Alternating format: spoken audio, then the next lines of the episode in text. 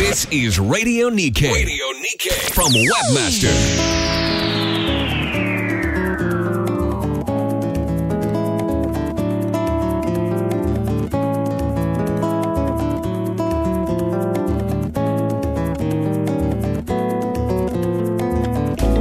New 新年明けましておめでとうございます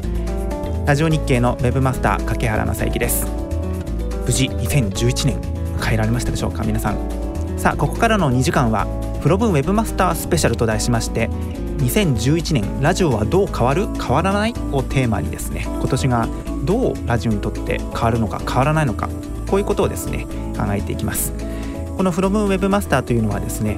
ラジオ日経のブログサイトで私がえちょこちょこラジオのネタに関して書いているブログがあるんですけれども去年のゴールデンウィークにもですね再びラジオについて考えるの心だと題しまして2時間の特番をお送りしたんですが今回はその第3弾という形になります。え前半え2010年去年起きましたラジオ界のトピックなどをつらつらつらとご紹介振り返りつつ後半はですねラジオのことをとてもよくご存知の方々にお話を伺います。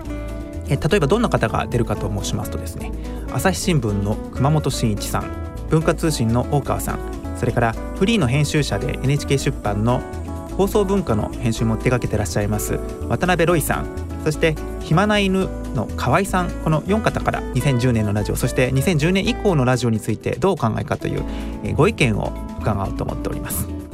この番組お聞きになってのご感想ご意見たくさんお聞かせいただけますか、えー、私も今後の参考にしたいと思っています。ツイッターご利用の方えー、ハッシュタグのですねラジオアンダーバー2011ラジオ RADIO アンダーバー2011をつけて投稿してください。それからあの直接私の運営してますツイッターのアカウント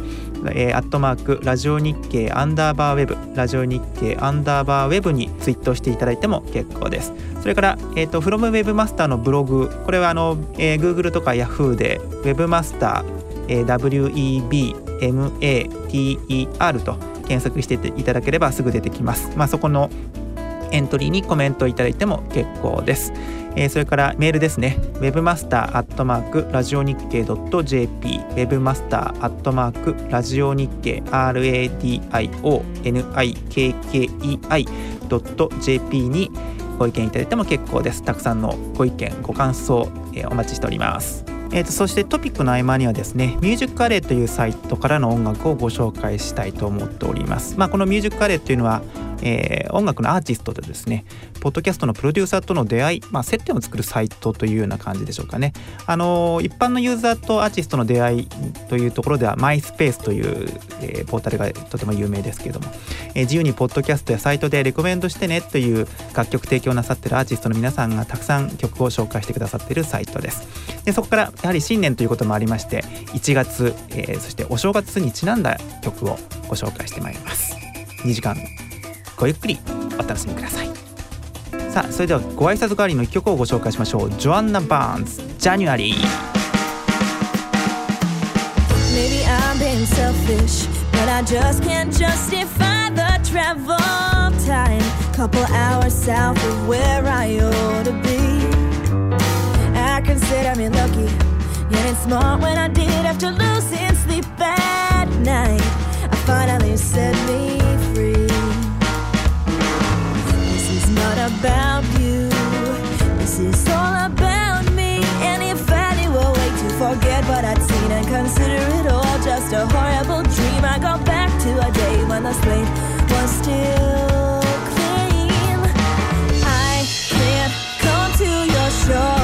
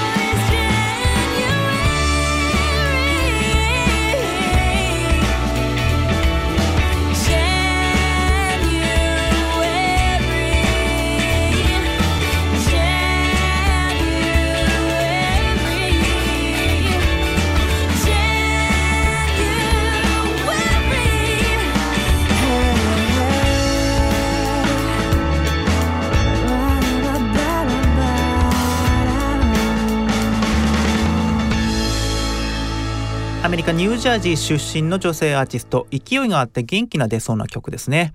えー1月12日にはニュージャージーそれから1月19日はサウスカロライナ1月27日はマサチューセッツでライブがあるそうです。アーティスト写真を見るとですね藤原紀香さんに似てなくはないような感じがするんですがジョアンナ・バーンズジャニアリーでした。さあそれでは2010年に起きましたラジオ界のトピックを振り返ってまいりましょう。まずは1月から3月です。まずは1月28日民放連研究所が2010年のテレビラジオ営業収入の見通しを発表しました。特にラジオは2010年度は全体で5.3%の減少。ちなみに2009年度の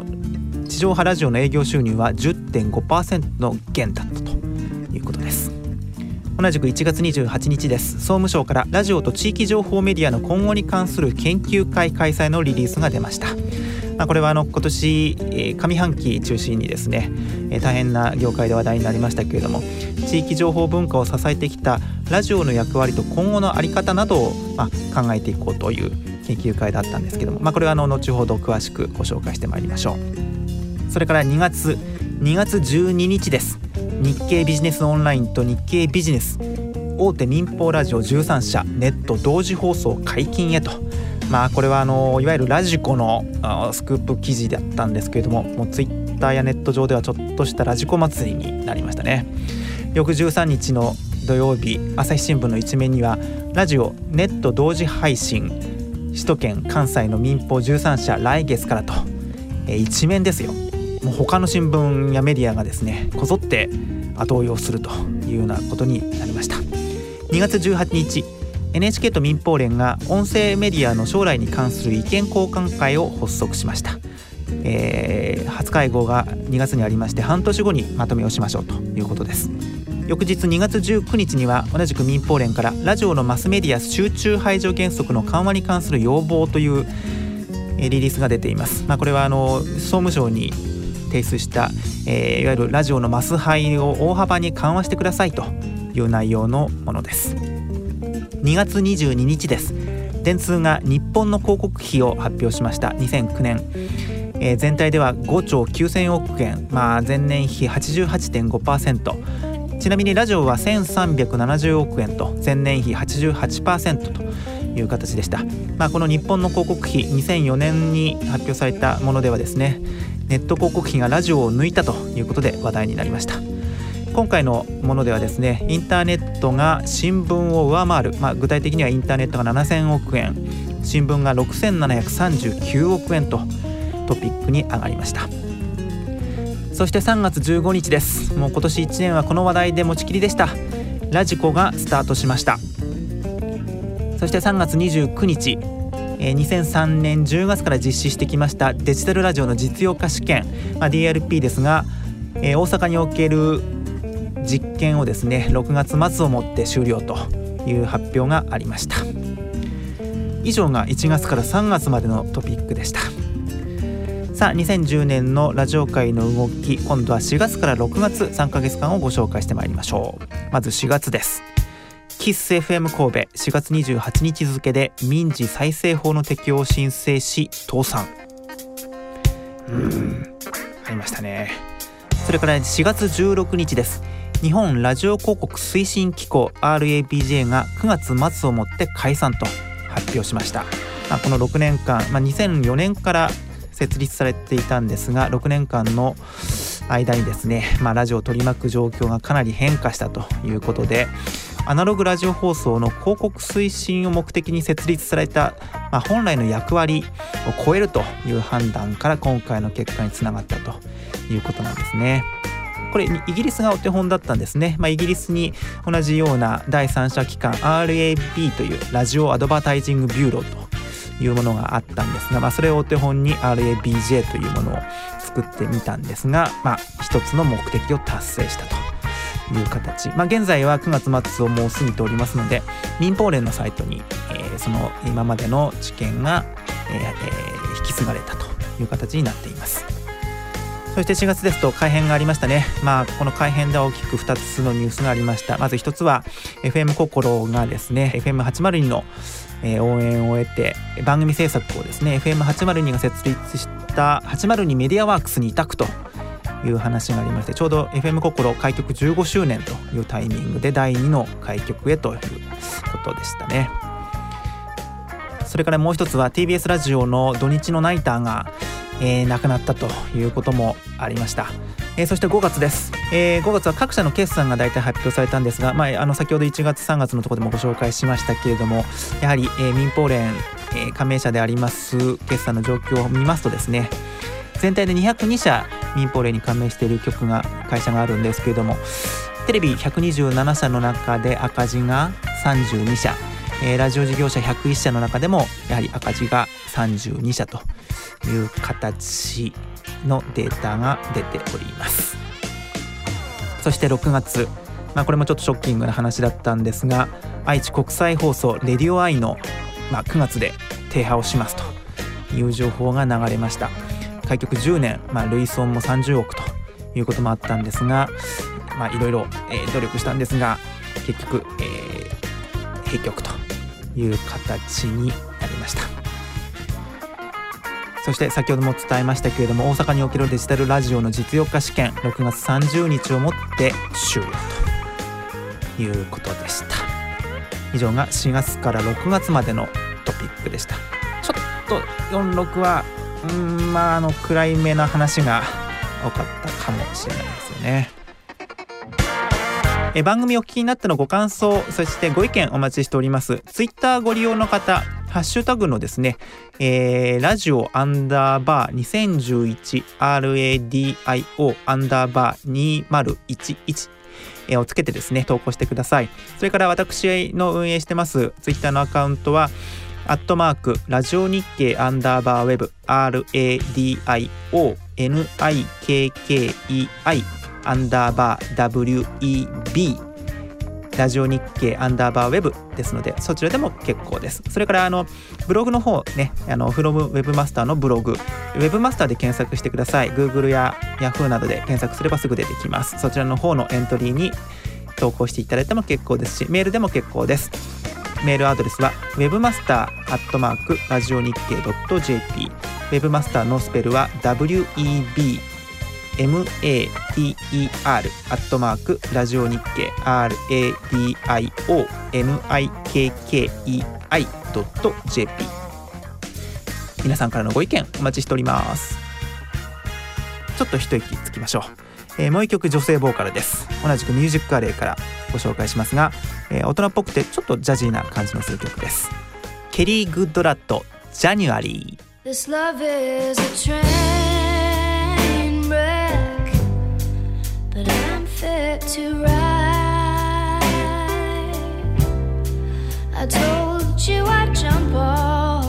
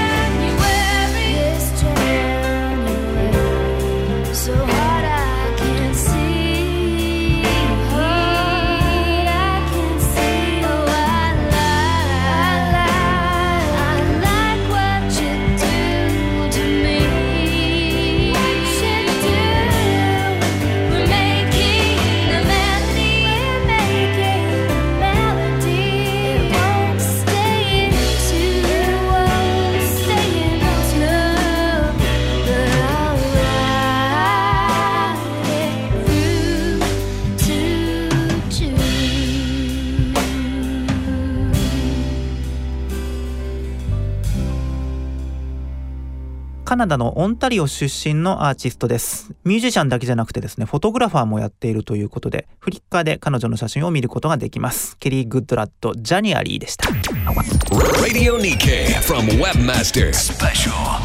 えー2010年のラジオ界の動き今度は7月から9月3ヶ月間をご紹介してまいりましょう。まず7月5日総務省のラジオと地域情報メディアの今後に関する研究会の報告書が発表されましたまあ、あの2月から11回にわたって検討されてきた研究会なんですけれども大きく3つの報告書分かれております。まずラジオ論それからラジオ論から V ロー論へそして V ロー論と、まあ、V ローというのはですねあの地デジいわゆるアナログテレビの跡地の周波数帯高い方低い方の低い方を V ローと呼んだりしているんですけれども、えーそこでデジタルラジオをどういうふうにしましょうかという議論があったんですが、まあ、それに関しての報告があります。まあ、キーワードとしてもいくつか出てまいりましたね、えーデジタルラジオを V ローで展開するならばどうあるべきか。そして第3局、まあ、キーワードとしてガラガラポンとかですね。ハードソフトの分離のそれぞれの事業モデルはどうしたらいいのか、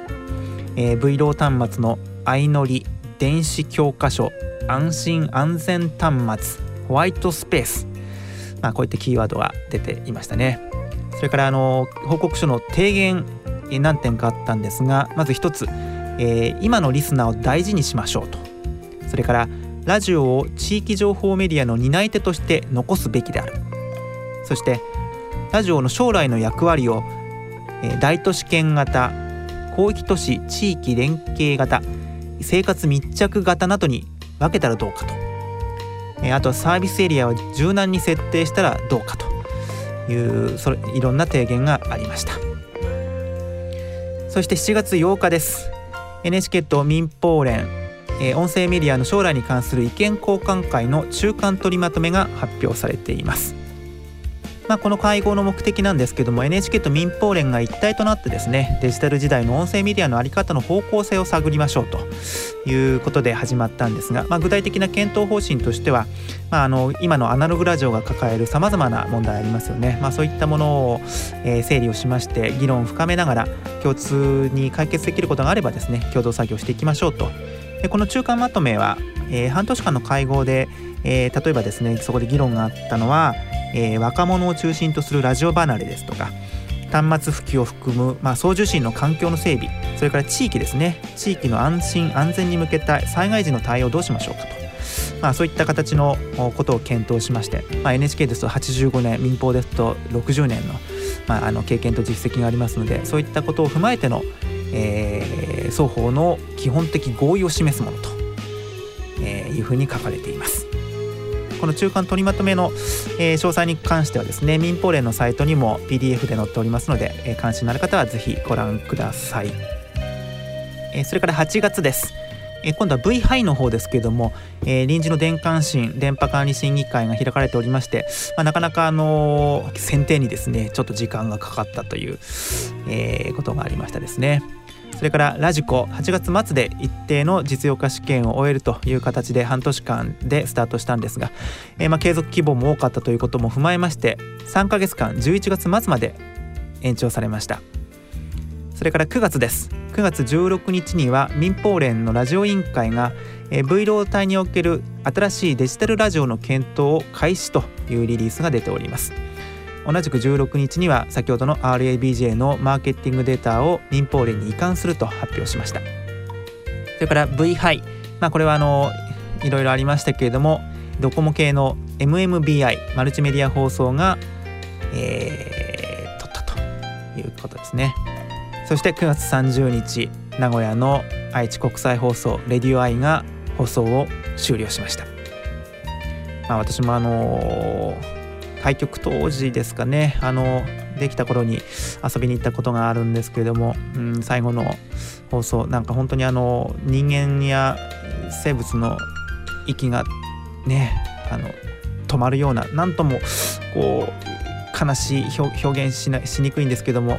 何ともいたたまれない気持ちに私も、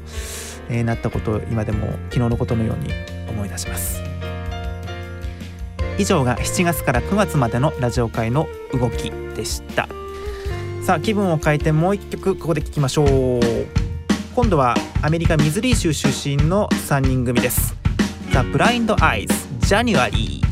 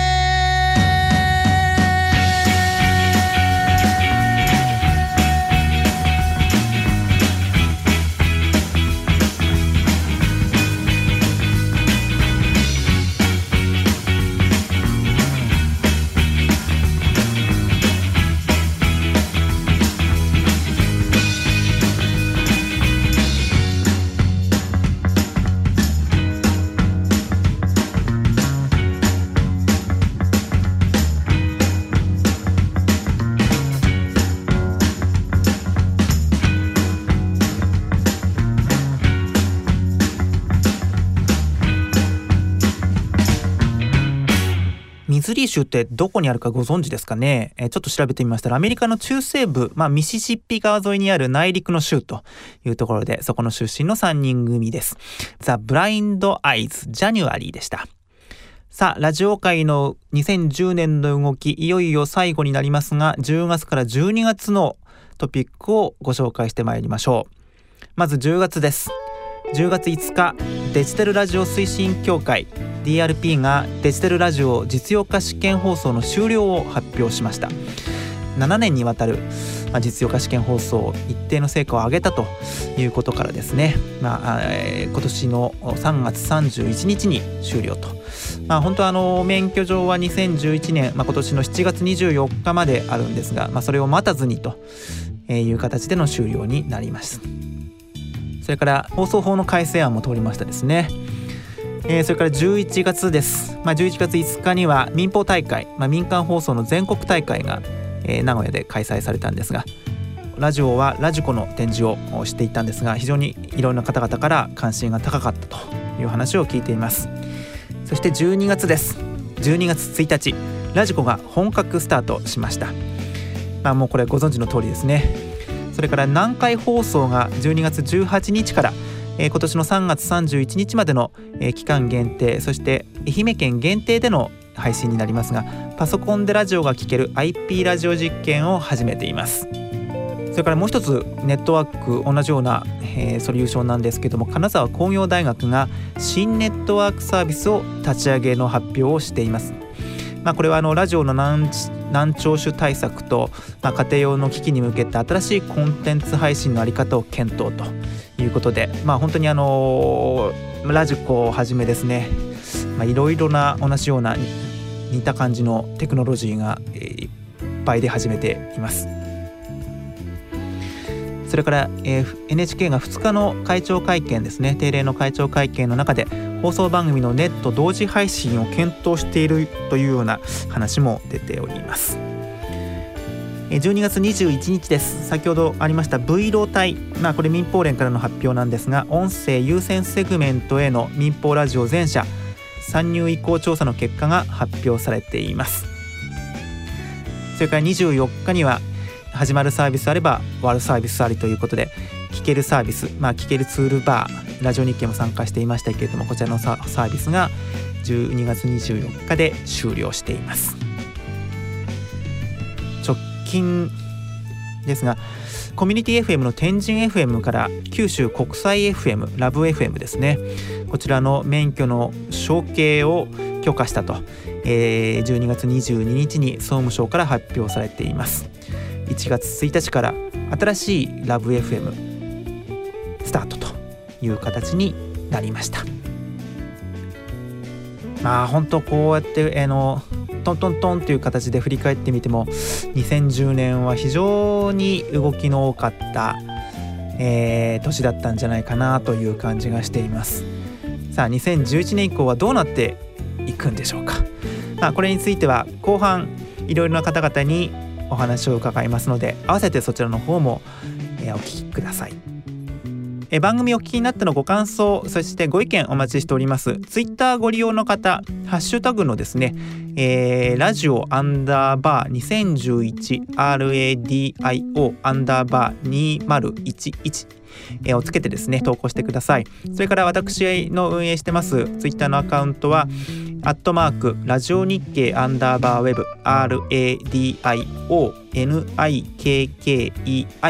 アンダーバー WEB ラジオ日経アンダーバーウェブですのでそちらでも結構です。それからあのブログの方ねあのフロムウェブマスターのブログ。ウェブマスターで検索してください。Google や Yahoo などで検索すればすぐ出てきます。そちらの方のエントリーに投稿していただいても結構ですしメールでも結構です。メールアドレスは webmaster.radionickei.jp ウェブマスターのスペルは WEBMA mater アットマークラジオ日経 radionikkei.jp 皆さんからのご意見お待ちしております。さあちょっと疲れましたのでね、えー、ここで一息つきましょう。今度もミュージックカレーからのご紹介になります、えー、同じくニュージャージーからのアーティストですね。クラブステラボーリングティーム January in July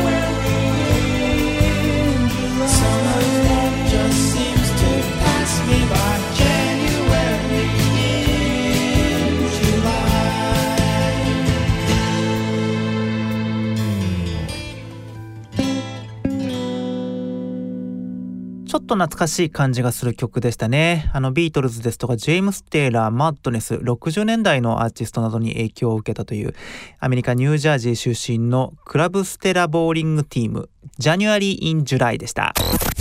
Radio Nikkei from Webmaster. From Webmaster. Special. 今日のラジオ日経は from Webmaster スペシャルと題しましてラジコが本格スタート。2011年ラジオはどう変わる変わらないをテーマにラジオ日経のウェブマスター柿原正幸がお送りしております。さあ番組の後半ラジオのことをよくご存知の方に、えーインタビューをしましょうという、えー企画にしました。まずお一人目は朝日新聞の編集委員熊本真一さんにお話を伺います。熊本さんは朝日新聞の中でも非常にラジオに関しての取材を多く手掛けてらっしゃいましてラジオの時代という連載などもなさっていらっしゃいました。熊本さん明けましておめでとうございます。あ、おめでとうございます。本年も今年よろしくお願こち。らこそよろしくお願いいたします、い。さあ、えー、2011年になりましたけども、えー去年はい。2010年のラジオ、熊本さんどういうふうにご覧になっていらっしゃいましたか？えーとですね、2010年、まああの、振り返ってみてですね、僕なりにちょっと考えたのは、まあ、3つぐらい言わなくちゃいけないことがあるのかなという気がするんですけれども、最初は一つはもうあの、皆さんもお感じだと思うんですけど、やっぱりラジコの登場というのをですね、えやっぱり言わないといけないのかなー、と思いもますけうやはりども。2月13日の朝日新聞の一面、ここですね、えーえーあの記事はですね、実は内情を言いますと、私が直接書いてはいないんですけれども、えーえーちょっと私は高熱を出しまして、後輩に書いてもらったんですが、ただ、私はずっとあの追っかけてきていてですね、あのもう、えーラジコが、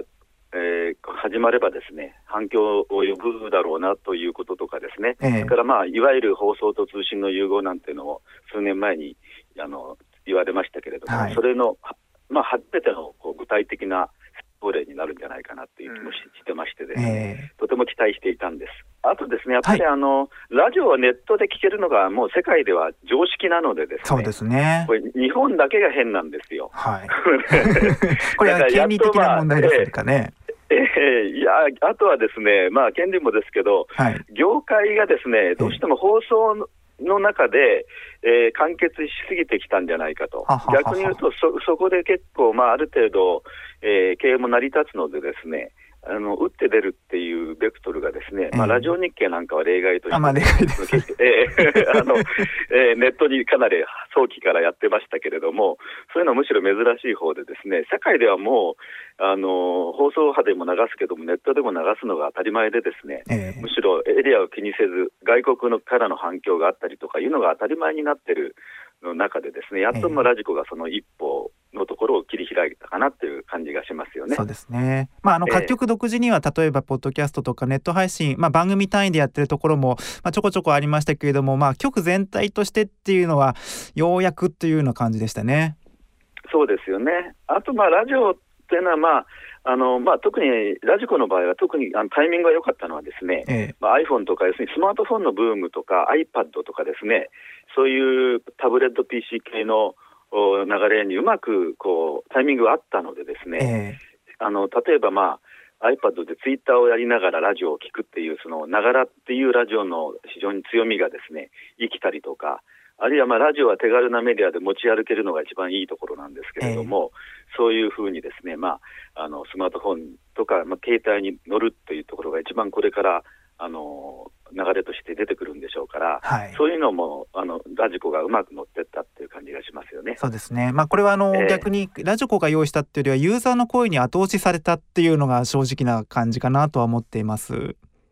あの世界でもですね、あのい今、例えば僕はこの、うん去年の秋にですね、ええ韓国にし取材したんですけど、はいメディアのメディア激変という連載やってまして、はい。で韓国ではですね、もう今やラジオを聞くのは一番がネットで、つまりああそこはパソコン大国なのでですね、ブロードバンドすごいですもんね一番多い。はい。でカーラジオが2番で、3番が携帯音楽プレイヤーですよ。だからこの3番のところにですね、iPod から iPad から、まあ、iPhone というスマートフォン系のものが入っていてですね、えこの1番のネットっていうのがだんだんこうスマートフォンに移行して、ー、えー結局、まあ、え多分スマートフォンが1位になっていくでしょうねうー。んなるほど。うんあとですね、あ、はいそうそうそう、3つって言いましたけど、ええもう一つはですね、そのまあラジコの動きとも関連がありますけれども、はいあの今年あ去年ですね、あの総務省が、えーラジオと地域情報メディアの今後に関する研究会っていうのをやってですね、7月に報告書を公表したんですけそれども、ね。まあええそこでもまあ非常にあの皆さん、委員の方が熱心なラジオ好きの方が集まっていて、ですね、はいい、い内容が出てきたなと思うんですけれども、ええまあ、そういうふうに、まあ、霞が関総務省もですねちょっと変わりつつあるのかなという感じがした年でしたね。なるほど。それから3つ目にすぐに行きますけど、はい3つ目はですね、あのまあ、そういうふうに通信の方に放送から出ていくっていう流れがある一方で、えええーそうすると放送のところでラジオの強みっていうのは、特に災害の時に発揮されるわけですけれどはい、も、あのそのラジオ犬でも災害の話が出てました。えー去年のだからあの1月でしたかね、ハイチの地震があって、はい、えーまあ、テレビはアウトになったんだけども、ラジオがあの、それまでは24時間やってなかったラジオが24時間放送して、ですね、うん、ほとんど、まあ、なんていうかな、ひ被害を受けてないような人たちがボランティアであの安否情報とかやって、ですね、ええ。離れ離れになっていた家族がそのおかげであの出会えたりとかいうのがありましたよね。ええありました。それからと年の後半、秋以降ではあの奄美大島の、えーなんあの大雨が、豪雨があって水害ですね。その時も、えーコミュニティ FM のおで、えーあ奄美 FM ですけれども、はい。が大活躍しました。はいけれども、やっぱあれはですね、通信に出てく、まあ、ラジコのように通信に出てくのはとても意味のあることなんですけれども、通信のやっぱり、あのーまあ、デメリットもあってですね、えー例えば通信回線が切断されたら、もう全然アウトとかですね。そうですね。あとは、どうしても通信の方は服装というか、あの、えー混んじゃいますね同時にリアルタイムで、えー聞けないかったりですね、はい。えーするので、今もラジコは僕のうちだと2、30秒の ディレイがありますけれども、それじゃあちょっと災害の津波が来るよって言ってからですね、30秒のタイムラグがあるとちょっとまずいかなっていう感じまあもする。地震にしてもそれやっぱりね、そうですね。ほはい放送波の強みっていうのもですね、はい感じさせられた年だったような気がします。はい。で、まあ、それを踏まえまして2011年、まあ、今年以降、まあ、ラジオ界どういうふうに、まあ、動いていったらいいかっていう、まあ、アドバイスいただけましたらありがたいんですが。えーっとまあ、一つはですね、ええそのまあ、ラジコ、ラジコだけじゃなくて、ラジコ的なるものがですね、さらに広がっていくだろうというのが一つははい確実に言えると思うんですよね。で、まあ、広がるっていう意味にいくつかあるんですけれども、まあ、一つはエリアが広がるでしょうと。はい。今はまあ最初、首都圏と関西圏で始まって、それからまあ首都圏も北関東の方に広げていくとかいう感じになってきてますけれども、まあ、そのうち当然、まあ、北海道とか九州とかでもですね聞けるようになるという形でエリアが広がっていくそうですね。それからもう一つの広がりとしては、NHK がどうするかなんですけれども、はい。あの、会長会見でもええ出てました、はい話が。ええまあ、放送法の改正の話絡みもありますのでっていうような形でしたけどね。ええ年末のまあ会長会見でも話が出ましたけれども、NHK はまあ一言で言いまして、とても前向きで熱心でやりたいっていう感じですよね。なるほど。だからまあ法律上のそういうまあ縛りが、あれはあの日本放送協会であってですね、決して通信協会ではないので、通 通信のところに出ていくのは、いろいろハードルがあのあの用意されちゃってるわけですけれども、まあ、僕なんかってですね、例えばあの NHK が参入してくると、え。ラジオ講座が例えば流れるとしますよね、はい。そうすると iPad でテキストを見ながらですね、ライブの、えー何でもいいですけども、韓国語講座とか聞きながら勉強ができるかなとかね、なるほど、なるほど。まあ、そういう期待している人も多いと思うんですよね。えーだから NHK が多分、えー2011年のうちかどうかはまだ定かではないけれども、たいずれ参入してくるでしょうと。それからもう一つはデバイスが増えますよね。まあ、今はあのスマートフォンでもですね、それから iPhone に Android 系のやつが対抗して、えー各社いろんな機機種を出してますけども、はい。この辺はまあタブレット PC 系のものとかですね、えその間を埋めるようなものとかも含めてですね、ええ。この辺の要するに、まあ、も基本的に持ち歩けるっていうラジオの良さを生かすような形のものが増えていって、そこにまあラジコ的なるものがラジコだけじゃなくてですね、そまあ、ラジオにラジコで、まあ、ラジ太郎とかラジスケとかで出てくるかもしれないですけど、まあそういう感じでですね、ラジオもだんだんこうファミリーが増えていくような気がするんですよねそうです。ね。あの、え NTT も光アイフレームのところに、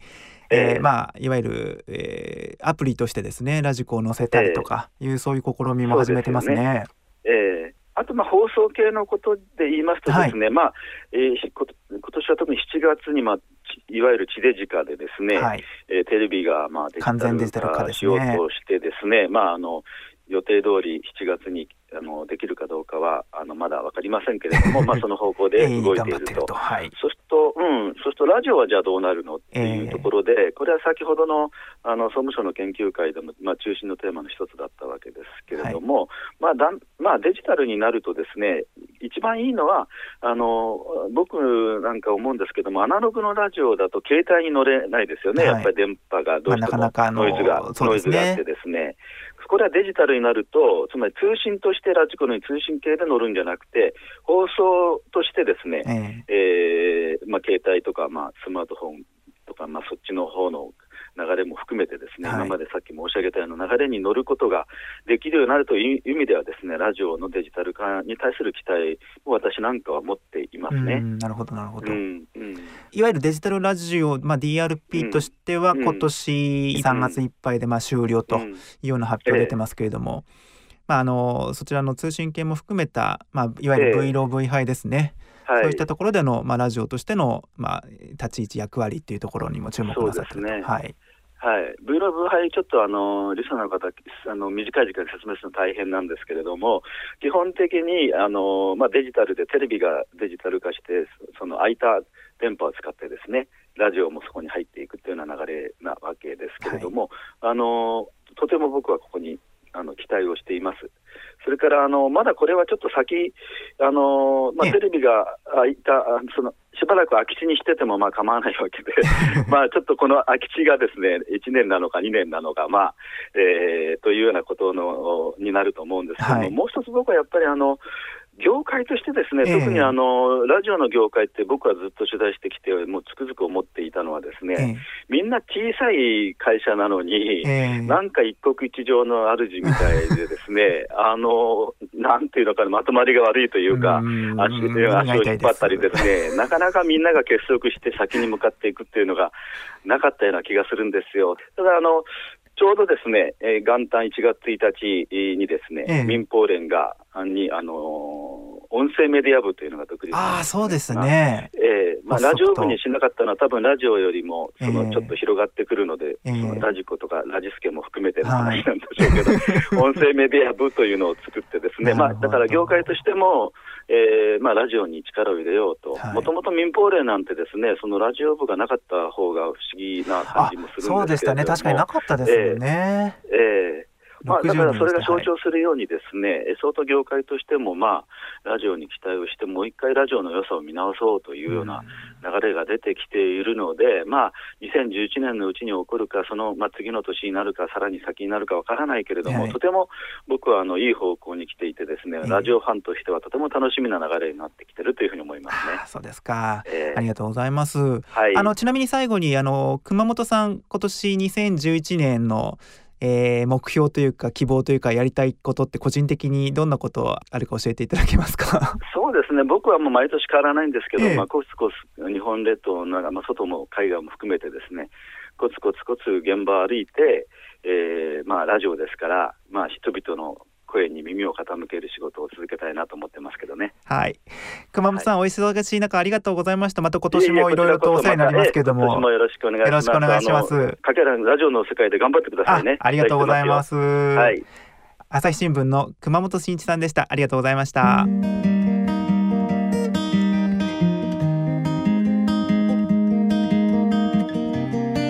イギリスのアーティストですね。リサ・レッドフォード、New Year's Day。You walk on winter's frozen ground. The trees are bare, a storm surrounds. Thrown away all that you had. Seen the frost on mistletoe. The burning embers, watch them go. Believe that good comes out of bad.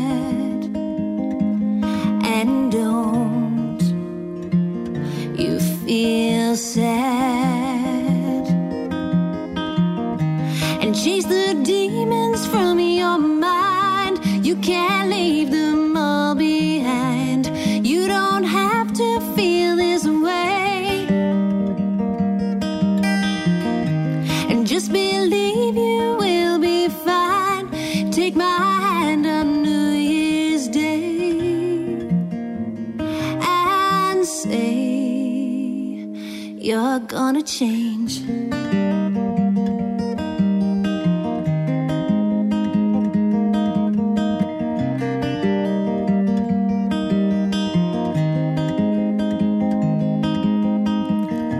And so another year has passed. These hollow feelings will not last. Give them up now, you should try.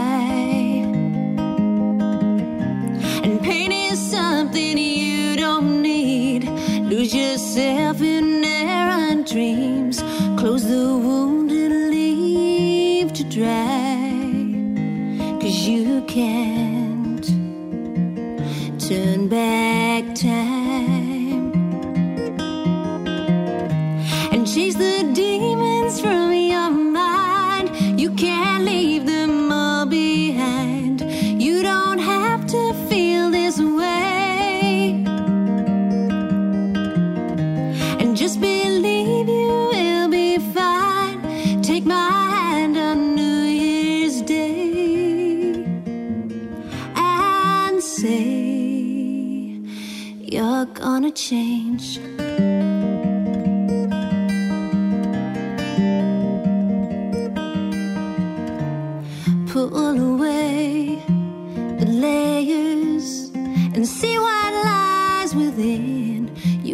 雪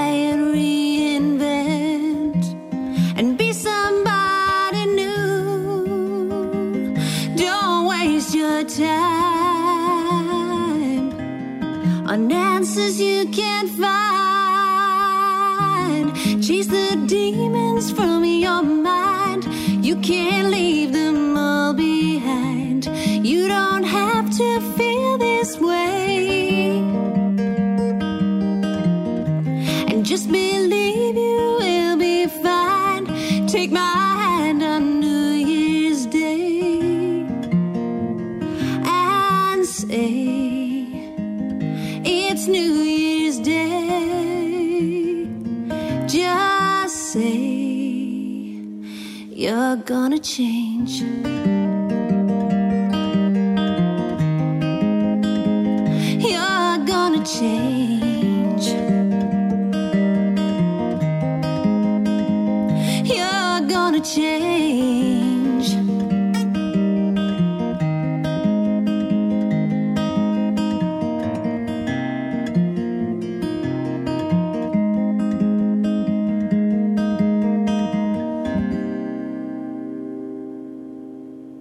2008年にリリースされましたアルバム「クラウズ・ウィズ・シルバー」からイギリス出身の女性アーティストリサ・レッドフォード「 New Year's Day」でした。え番組お聞きになったのご感想そしてご意見お待ちしております。ツイッターご利用の方ハッシュタグのですね、えーラジオアンダーバー 2011RADIO アンダーバー2011